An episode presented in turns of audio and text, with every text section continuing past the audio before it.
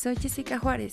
y estás en Mi Caja de Herramientas, un podcast para compartir contigo las mejores herramientas en temas como pareja, sexualidad, desarrollo humano, duelo y vida cotidiana. Comenzamos.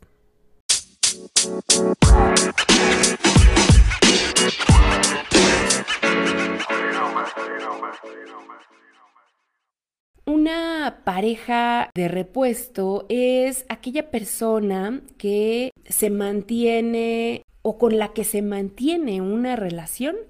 mientras. ¿Mientras qué? Pues mientras encuentras a alguien mejor, mientras te recuperas de tu ex,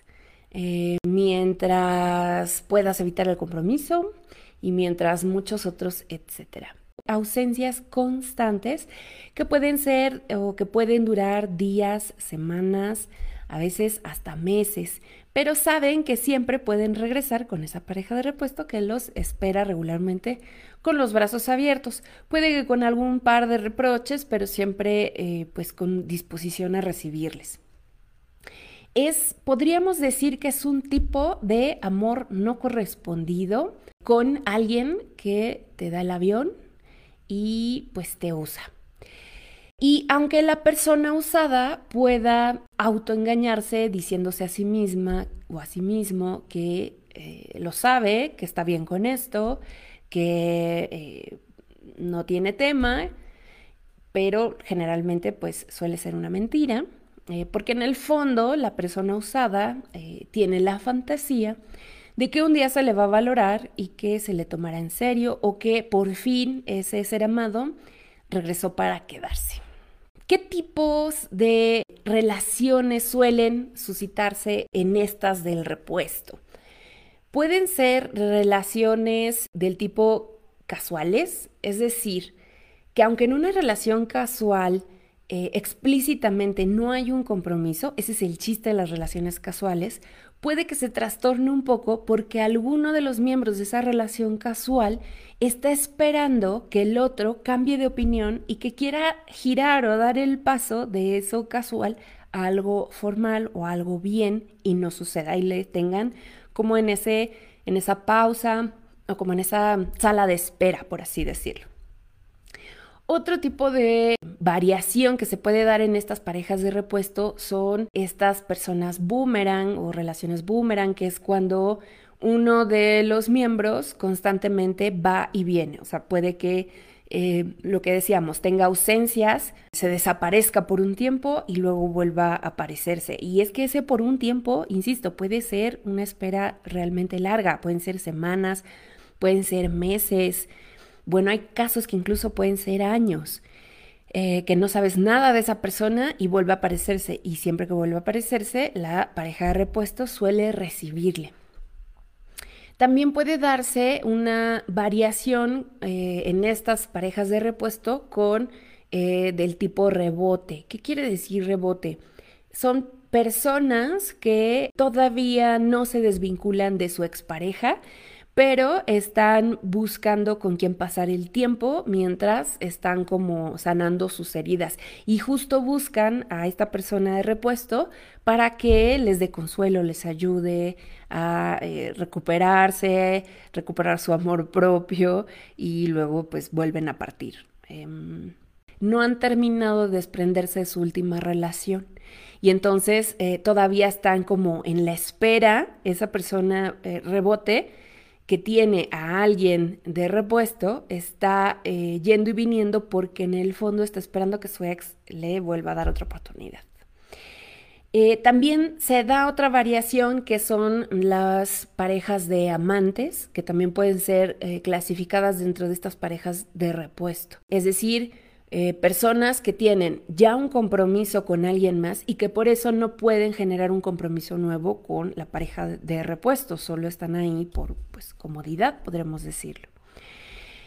También aplican las relaciones secretas, esto es cuando ya los que están a tu alrededor te han advertido que igual esa persona no te conviene por diferentes razones y llega un momento en que ya no les dices que, o ya no les cuentas nada, mejor ya no les cuentas que sí estás viendo otra vez a esa persona y entonces se ven en secreto. Secreto también puede aplicar para el caso de los amantes. Son como subtipos que se pueden mezclar o que pueden estar diferenciados. Pero bueno, si es una relación secreta, pues ya desde ahí es una señal de que algo no es tan buena idea.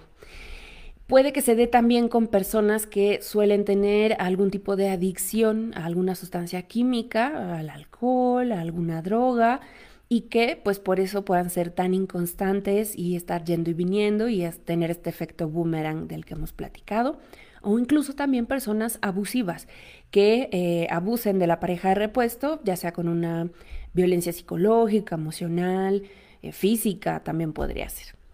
Así que, como se dan cuenta, puede tener diferentes variantes, pero todas juntas entran en este, eh, estas relaciones que se caracterizan por no darse de manera seria, por no generar un compromiso mutuo, porque una de esas personas no está dispuesta o dispuesto a comprometerse por diferentes razones y pretextos que se resumen en no le interesa realmente.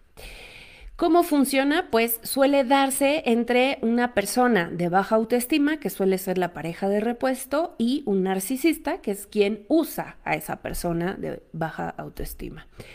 En realidad, pues cualquiera puede estar expuesto a ser una pareja de repuesto, pero puede también que haya momentos más vulnerables en donde justo al relacionarse con este tema del amor propio, pues a lo mejor estemos eh, pasando por una etapa en la que no tenemos una alta estima propia y estemos más eh, vulnerables a que sintamos que la otra persona nos ha elegido y que debemos conformarnos con eh, la forma en que nos quiere querer aparentemente.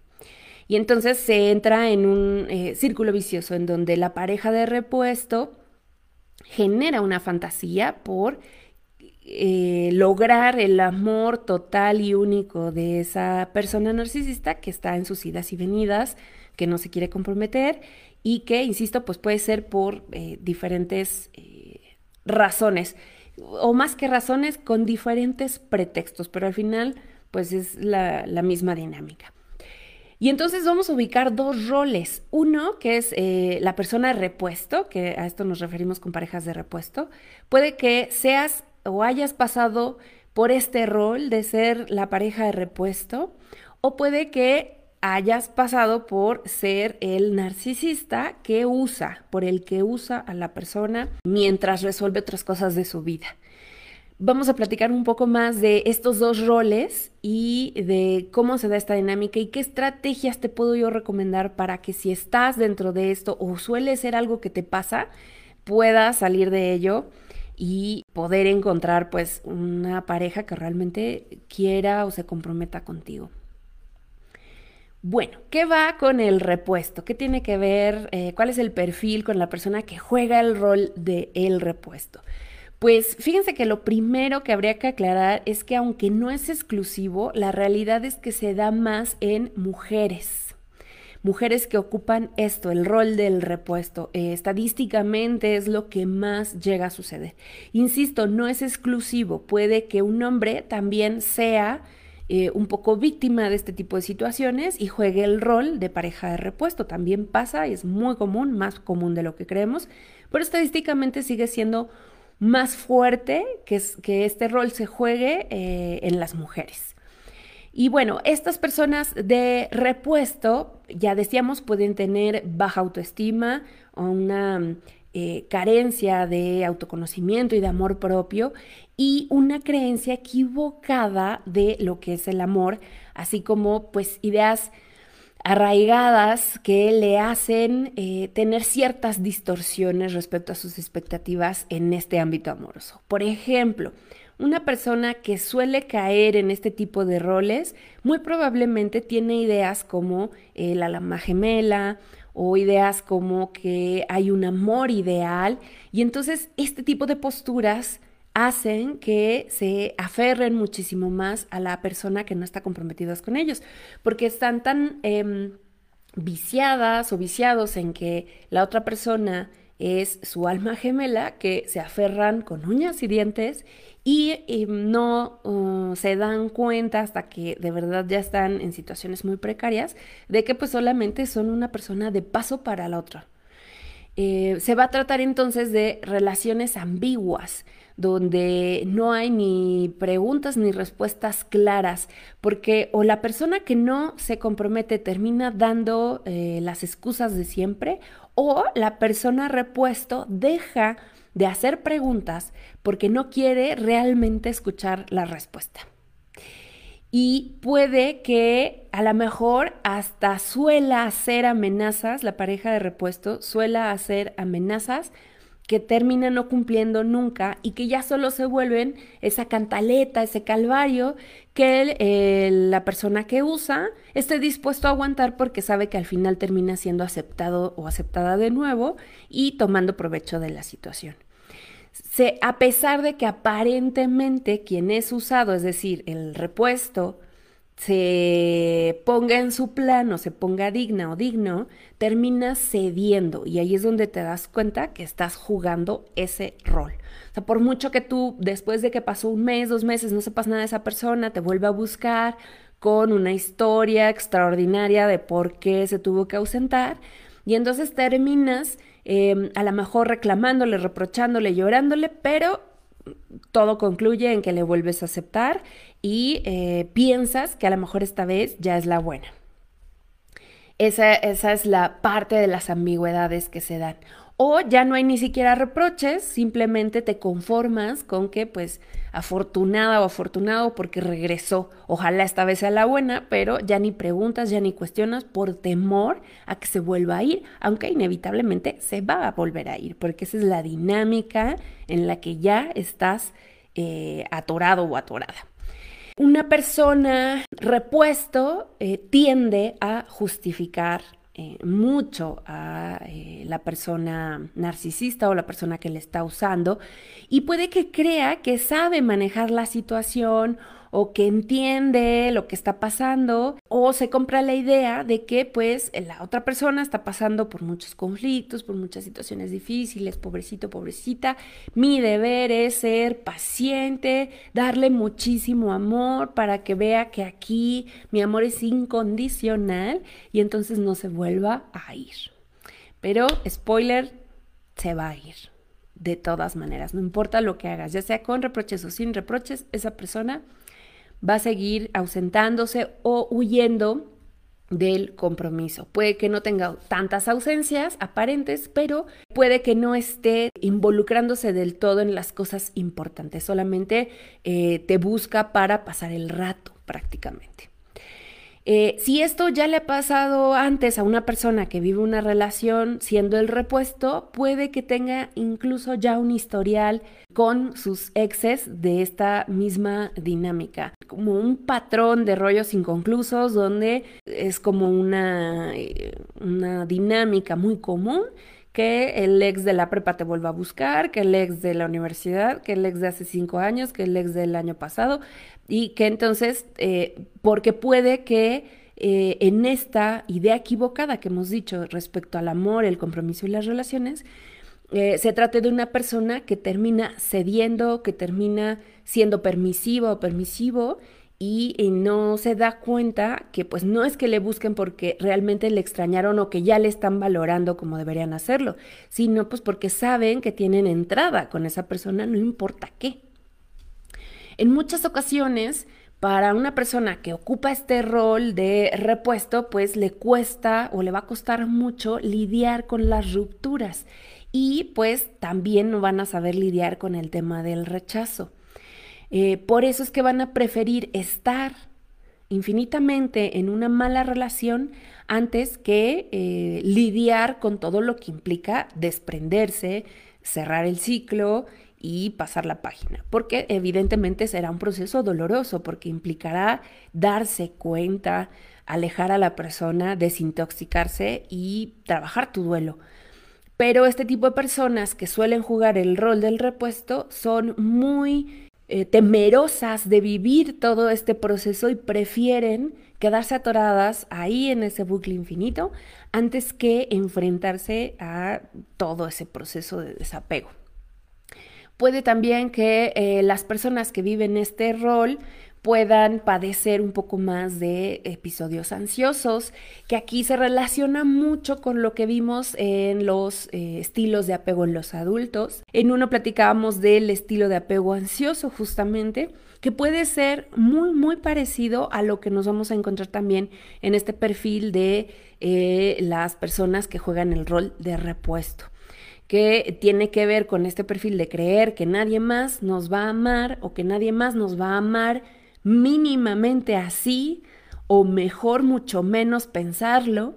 que somos afortunados porque pues a pesar de que no nos dan todo el tiempo que quisiéramos, nos dan un poco de amor y puede que si se vaya ya no haya nunca nadie más para nosotros.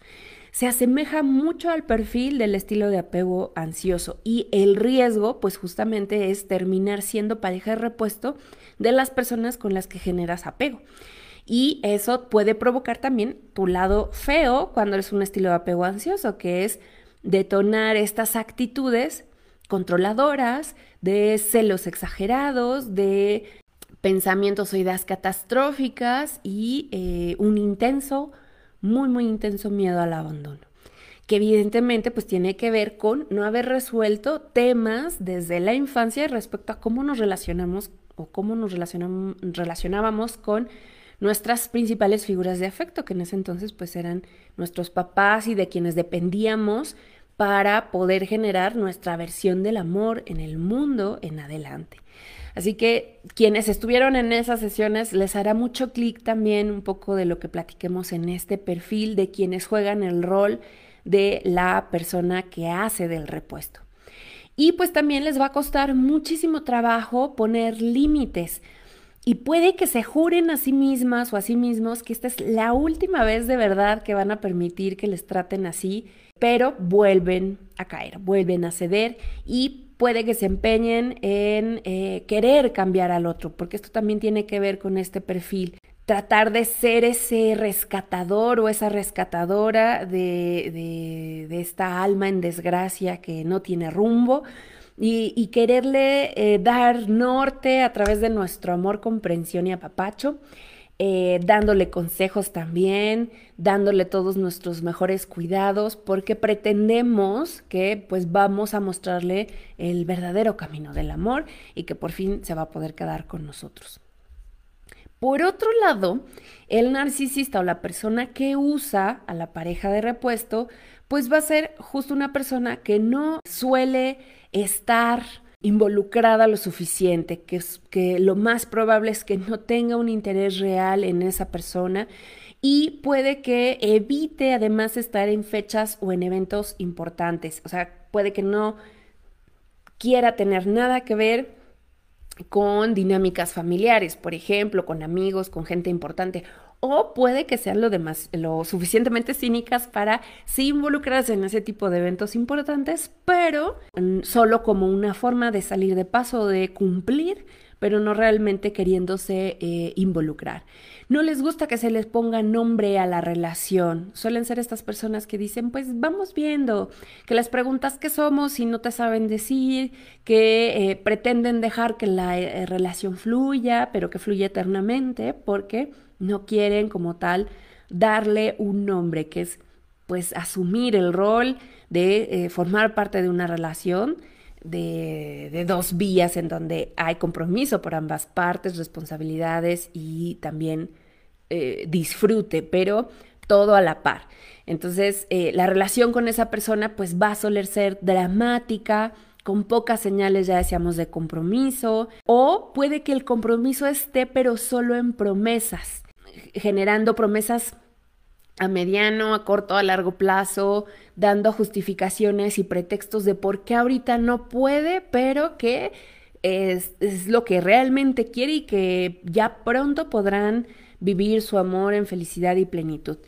Puede que se trate de una persona entonces con una vida pues muy enredada, eh, con cualquier elemento, persona, situación, evento que aparentemente le impide ser libre y ser feliz para estar contigo para siempre. ¿Cuáles van a ser esos elementos? Pues por ejemplo, puede su discurso puede ir en torno a problemas personales, que se está buscando, se está reencontrando con su ser interior y que cuando ya tenga claridad de quién es de dónde viene y a dónde va, entonces estará listo o estará lista para tener una relación. Puede que ese elemento sea una esposa o un esposo que eh, puede que te lo confiese y te diga soy casada, soy casado, pero no soy feliz, no me comprenden, no me quieren, estoy atrapado en una relación, pero lo voy a resolver. Y lo mismo, promesas de compromiso, corto, mediano, largo plazo, no importa. Puede que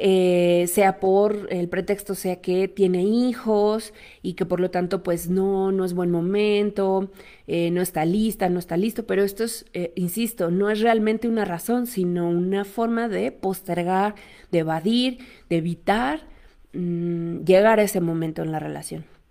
A veces también puede ser el trabajo. Hay personas con este rol narcisista que suelen tomar el pretexto de es que tengo muchísimo trabajo, es que ahorita mi trabajo es mi carrera, es lo más importante, pero yo te prometo que pasando este proceso, pasando esta etapa, me voy a poder dedicar a ti. en realidad eso no sucede tampoco. Mm, puede que sea real y puede que no. Yo que te diría que en realidad eh, sí existen estos elementos, pero no son la razón por la que no se decide estar contigo. Cuando una persona quiere, cuando una persona realmente se siente atraída o interesada en alguien más, hará lo que tenga que hacer, hará todo lo posible por solucionar cualquier objeción, cualquier obstáculo que se presente en su camino para estar con, con el objeto de su deseo, de su amor. Pero cuando ponemos estos pretextos en medios porque no estamos del todo convencidos, porque no estamos del todo seguros de que esa es la persona con la que queremos estar, o de hecho ya sabemos que no queremos eh, llegar a ese nivel de relación con esa persona y solo estamos porque estamos cómodos, porque nos puede ofrecer diferentes tipos de beneficios, seguridad, protección, eh, sexo casual, eh, dinero en muchas ocasiones, también puede ser por interés material o solamente por tener atención, por sentir que las puede, que las eh, que, que, tiene todavía ese, ese impacto en esta persona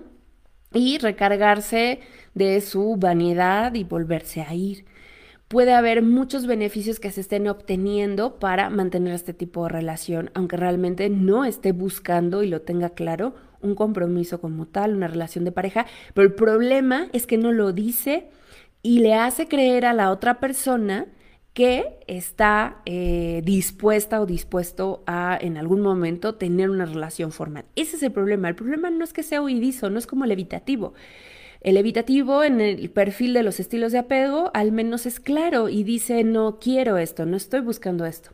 En este caso, en las parejas de repuesto, la diferencia es que a la persona no le importa usarte, no le importa dañar los sentimientos de la persona repuesto, porque en realidad mm, no es eh, claro o no es clara con sus verdaderas intenciones para que sigas estando disponible o que esa persona siga estando disponible y eh, a su servicio, a su merced, a sus necesidades. Esa es la parte, eh, pues, sucia de esto, ¿no? Que, puede indignar. Al final, aunque pueda ser una persona narcisista, egocéntrica, que use al otro, el otro, la otra persona, la pareja repuesto, tiene el poder y la posibilidad de terminar con este bucle que le esté haciendo daño. En realidad no hay más culpa que quien permite que esta dinámica siga sucediendo y le siga exprimiendo. ¿Y qué tipo de personas pues buscan estas parejas de repuesto? Ya decíamos, puede ser un perfil narcisista, pueden ser personas manipuladoras, pueden ser personas eh, controladoras también, pueden ser eh, personas con una inmadurez emocional, que pues no les permite tener como mucha conciencia de que están haciendo daño a alguien más o que no les importe tanto, pero no tanto que sean malvados, sino que son inmaduros emocionalmente. Puede también que se trate de personas codependientes, que suelen ser quienes propician estas relaciones que se vuelven además tóxicas y de una persecución y de un afloje negativo, que, que, solo provoca eh, de te alejo y te busco, te alejo y te busco y que pues no se llega a ningún lado. O también puede tratarse de personas que a lo mejor no son narcisistas, pero que tienen una fobia al compromiso y que por lo tanto, pues en general se va a tratar de personas emocionalmente no disponibles, personas que no están dispuestas o listas o interesadas en eh, llevar una relación formal, en llevar una relación... y hablando de relaciones formales comprometidas, que no implica matrimonio, que ya lo he mencionado en algunos momentos. A veces nos asustamos de más con la palabra o con el adjetivo de relación formal y creemos que formal es ya para siempre hasta que la muerte nos separe y no, no en realidad, sino es poder vivir plenamente esa relación lo que tenga que durar. Pero a veces puede haber gente que no esté dispuesta o por miedo o por falta de madurez o por eh, por controlador, por narcisista, por manipulador. Puede haber diferentes razones. Como sea, no te corresponde si tú eres una persona que vive el rol del repuesto, pues no conviene y no te corresponde querer eh, cambiar, salvar o modificar a esa persona para que se convierta en lo que tú generaste en tus expectativas respecto a lo que te podía o no ofrecer. Y ese es el reto más fuerte de toda esta dinámica. Eh, y ya lo decíamos, ¿por qué lo hacen? Pues porque buscan un beneficio, que es, puede ser no estar solos, que puede ser tener algún tipo de consuelo, tener algún tipo de atención, tener sexo casual o diferentes beneficios. Ya sea porque no le trata bien, pero al mismo tiempo el repuesto piensa que lo merece, piensa que merece eso y que pues es lo que tiene que aguantar porque es lo que hay o es lo mejor que hay por el momento y no hay de otra. Eh, puede además que se deteriore mucho el sentido de valor que esta persona tiene o tenía, ¿no? Es como eh, una forma de despojarle de todo el posible valor que creía que tenía como existencia humana. Y esto de verdad hace muchísimo daño porque es un, un pisoteo a la dignidad. Y además de que la persona repuesto pues se mantiene en un sube y baja emocional, ya decíamos como un bucle, pero además como si fuera un duelo permanente, un duelo, eh, un momento de, de sube y baja donde hoy tienes la fantasía de que por fin esa relación eh, florezca y de un momento a otro estás viviendo la pérdida y la posibilidad de no volverla a ver nunca más y luego volver a regresar a ese momento de esperanza, de ilusión y de volver a creer que ahora sí para que se vuelva a ir o te trate mal y entonces vuelvas a caer en esa idea de ahora sí ya se acabó y ahora tengo que lidiar con esto. Entonces todo el tiempo está este proceso de recaídas constantes y resacas terribles emocionales porque en el fondo la persona de repuesto sabe que está siendo usada, se siente mal y cuando se da cuenta que volvió a caer, eh, trae una resaca emocional terrible que otra vez vuelve a hundir el dedo en la llaga de la de la autoestima dañada, del amor propio ya muy, muy dañado. Y entonces además genera una recaída que cada vez te quita más valor, te quita más creencia de, de ti, de tus de tu posibilidad de acceder a una relación real. Y lo peor de todo es que cada recaída es un empezar de cero otra vez. Y pasa un poco como eh, esta comparación que ya he hecho en otras ocasiones de el enamoramiento respecto a un adicto a una sustancia y que cuando nosotros nos enamoramos generamos cierta adicción a algunas sustancias que nuestro cerebro va a generar y a causarnos una sensación de mucho furor y de mucha emoción y de mucho placer, pero que nos podemos hacer un poco adictos a esa sensación y entonces cuando ya queremos ponernos en nuestro plan de ya voy a estar sobrio, voy a estar limpio de este amor tóxico, puede que vuelvas a recaer y es volver a hacer el conteo en el calendario de cero. Y el tiempo que a lo mejor habías permanecido, que medio te habías hecho la idea después de cinco, seis meses, siete meses, vuelves a, recaer y vuelves a perderlo y eh, ese tiempo de avance, de aparente sanación, porque otra vez te pusiste en una situación de exposición a esta persona que te, que te está usando y pues que en cada visita te está haciendo muchísimo daño. Además de que pues la consecuencia más, más fuerte y más evidente es que te está negando la posibilidad de tener una relación real y estable con alguien pues que sí esté sano emocionalmente. Estás dejando pasar oportunidades reales con personas que sí están dispuestas y que sí están buscando lo mismo que tú. Esas son las cosas a las que hay que aferrarse cuando nos sintamos débiles, si empieza a caernos el 20 de esto y queremos salir de este tipo de relaciones que nos hacen tantísimo daño. Pensar que te podrías estar perdiendo la posibilidad de tener una relación real con alguien real que de verdad te pueda corresponder como tú mereces. Bueno, ¿cuáles van a ser entonces las estrategias? Eh, y ahora que entendimos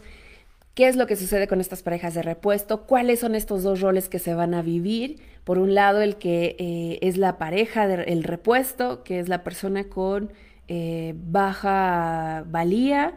y la persona narcisista o con fobia al compromiso, que es quien eh, solo genera promesas falsas y que no ni, ni, se compromete ni suelta a esa persona para que de verdad pueda buscar a alguien que le dé lo que está buscando. Bueno, ya hablamos entonces qué es, cuáles son estos dos roles, por qué sucede y ahora vamos a platicar de cuáles entonces serían las estrategias que tendríamos que poner en marcha si es que somos la persona de repuesto. Primero, pues reconocer, hacer, verbalizar, hacer este acto de, conciencia y reconocer que eres la persona que está siendo usada y que esa persona que crees que amas no quiere, o que sí amas, no quiere estar realmente contigo. Y es que si esa persona quisiera realmente estar contigo, ya lo estaría, ya lo estaría, no importa qué,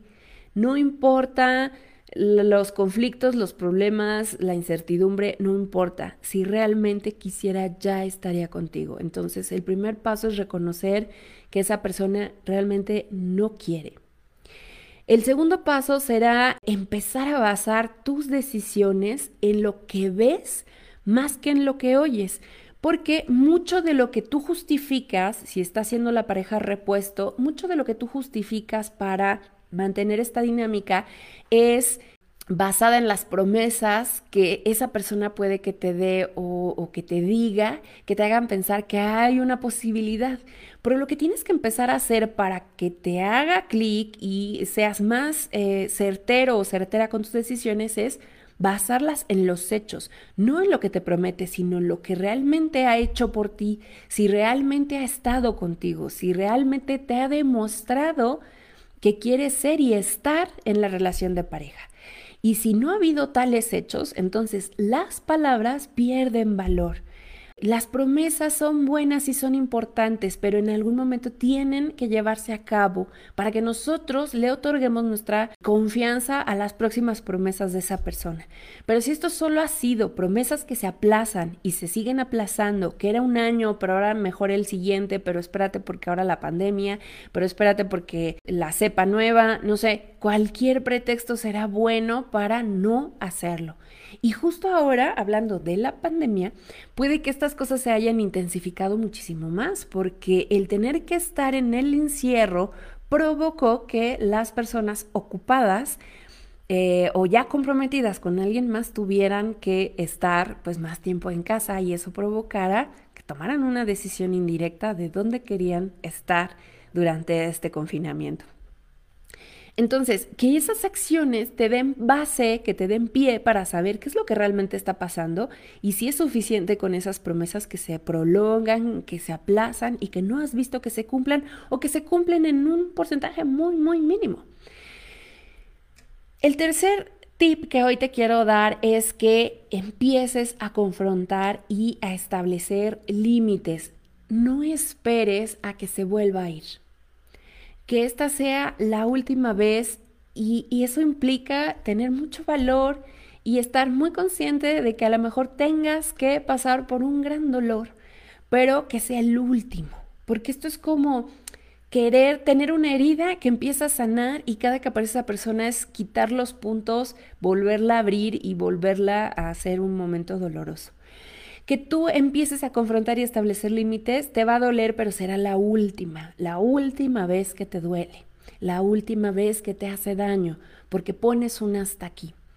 No esperes a que se vuelva a ir y no te enganches, que ese sería mi siguiente tip, no te enganches buscando explicaciones que no existen. Porque entonces estarías perdiendo el punto que ya habíamos hablado, que es no basar tus decisiones en lo que te dice, sino en lo que realmente está haciendo por ti. Y entonces si tú estás buscando, te enganchas en el discurso de que lo que necesitas es una explicación, entonces corres el peligro de volver a caer en este círculo vicioso y no darte cuenta de nuevo que estás siendo víctima o que estás siendo usado o usada. Y puede que eh, esas, esas, explicaciones sí eh, existan, pero en realidad tú no estás buscando explicaciones. Lo que estás buscando son pretextos para quedarte, para quedarte con esa persona y seguirle permitiendo eh, jugar este juego. Mm, acuérdense como lo que decíamos en, en, la sesión del amor no correspondido. Esto es como la máquina tragamonedas. El siguiente es trabajar en tu amor propio. Y aquí hay que hacer un trabajo bien difícil, pero muy importante, porque si no, lo de menos es deshacerte de esa persona, que es un trabajo bien difícil. Pero una vez que des ese paso, no estás liberada ni liberado de que no te vuelva a pasar con esa persona o con alguien diferente si no trabajas en la raíz del problema, que es tu amor propio. Si no se trabaja en alimentar ese amor por ti, esa valía, reforzarla, entonces no estarás haciendo las cosas por la razón correcta, que es por amor y respeto a ti mismo o a ti misma. Es muy importante cortar con esta persona parásito que te está usando, pero acto seguido va a ser muy indispensable que trabajes en ti para que no te vuelva a pasar o en una recaída con esa persona o con alguien diferente, volviendo a repetir ese patrón. Y por lo tanto también para eso pues vas a requerir de varias cosas. Uno, armar tu red de apoyo que esta red de apoyo pueden ser eh, familiares, amigos, gente que te quiera, con la que confíes mucho y que puedan estar ahí, saber que vas a entrar en este proceso de desintoxicación, de salida de una relación que te está haciendo daño, para que cuando te sientas vulnerable o que estés a punto de recaer, puedas recurrir a esas personas y te den contención. Otra es terapia. Buscar ayuda psicológica para poder trabajar esta separación y poder dar cierre a este ciclo y además trabajar en esto que te he dicho, que es tu propio autoconcepto, tu amor propio y eh, volver a reconstruir quién, quién quieres ser y a quién quieres al lado tuyo en ese proceso.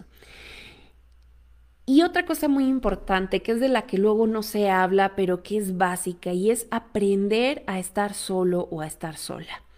En muchas ocasiones, tanto el que hace, el que usa a otras personas, como el que se deja usar, ambos pueden solo compartir una cosa en común y es ese miedo a estar solos. Y entonces están dispuestos a estar con alguien que no les gusta demasiado y mantener la mentira, o por el otro lado, estar dispuestos a eh, mantener una eh, falsa ilusión y falsa esperanza y estar eternamente en una relación no correspondida. Y todo por el miedo a estar sola o a estar solo, cuando en realidad es algo por lo que vas a tener que pasar en algún momento. Esta idea preconcebida de que tenemos forzosamente que estar con alguien que nos dé valía, que nos reconozca, que nos haga ver bien en público, pues nos va a tener sufriendo todo el tiempo por la razón equivocada. Porque entonces no estás buscando amor. Y ya se los he dicho, Tú no puedes buscar o esperar de alguien más lo que no estás dispuesto a darte a ti mismo, que en este caso es amor y reconocimiento. Y si no eres capaz de pasar el tiempo a solas, entonces no necesitas una pareja. Lo que estás haciendo es usar de pretexto al otro para escapar de estar contigo. Y ahí está muchísimo más grave. Si estás dispuesto a que te traten como sea, pero que no estés sola o que no estés solo, entonces es un maltrato muchísimo mayor, pero no de tu victimario, sino de ti para ti, al permitir que te traten de esa manera con tal de no estar contigo mismo. Y yo sé que es la parte más difícil y muy fuerte, pero hay que partir de ello y reconocer que ese puede ser nuestro talón de Aquiles en este momento y que tendremos que aprender a lidiar de eh, estar con nosotros, escucharnos, sentirnos, pasar tiempo con nosotros mismos, sin tener todo el tiempo que tener a la otra persona a un lado, ya sea un amigo, un familiar, una pareja, eh, música, la tele de fondo, lo que sea, para no escucharme, para no estar a solas. Y si ese es el motivo, entonces ya sabes qué es lo que tienes que ir a trabajar a la consulta. Y por último, y sin afán de generarles ningún tipo de esperanza, es importante recalcar que este cortar de tajo, que es lo que hoy te estoy recomendando en conclusión, es lo mejor que puedes hacer para bien o para mal. Es decir, si realmente va a pasar que esa persona va a estar contigo, esta es la mejor manera de que se decida de una vez. Porque si realmente te quiere y quiere estar contigo y tú pones las cartas sobre la mesa, se va a poner entonces las pilas de una vez por todas. Y por eso decía, sin afán de darte esperanzas falsas, porque esta posibilidad es así de chiquita, pero podría ser. Y si va a ser, este es el momento de de una vez cortar, poner las cartas sobre la mesa, confrontar y poner los límites. Y si esa persona no está dispuesta, que se vaya. Y si está dispuesta, que ya haga por fin lo que dijo que iba a hacer para estar contigo. Pero si en realidad nunca tuvo la intención de estar bien contigo, esta es la mejor manera de liberarte de esta parasitosis emocional por la que estás atravesando, que te está consumiendo la energía, te está consumiendo la juventud y también se está llevando entre las patas tu salud mental. Y a veces en el consultorio eh, mis pacientes que pasan por esta situación pueden llegar a pensar que ese fulano o esa fulana eh, se fue porque lo asustaron al ponerle las cartas sobre la mesa. Cuando hablamos de esta posibilidad, entran en mucho pánico porque llegan a pensar que si le ponen las cartas sobre la mesa, que si ya confrontan a esa persona, entonces le van a asustar y se va a ir. Pero no hay creencia más equivocada. Si la otra persona se va, no es porque le pongas las cartas sobre la mesa, se va a ir porque no quería y nunca quiso algo bien contigo estaba ahí porque era cómodo. Cuando vuelves incómoda la situación, se va a ir porque al final nunca quiso ni querrá estar contigo. Y eso es muy, muy doloroso, pero mejor de una vez curar esa herida y dejar que cierre y que sane y trabajarla. Muy bien, pues sé que se puede quedar aquí algo muy fuerte y a lo mejor un sabor muy amargo, pero de verdad que el objetivo final es el amor verdadero y ese amor verdadero que eres tú mismo o tú misma y por el que de verdad vale la pena hacer todo lo que sea necesario.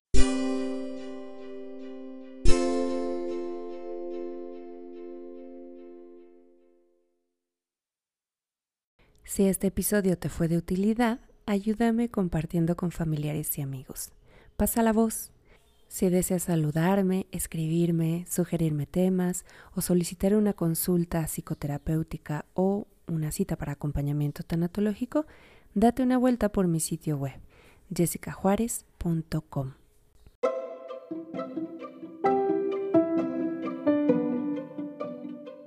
Yo soy Jessica Juárez y esta fue mi caja de herramientas. Gracias por escucharme. Te espero la próxima semana.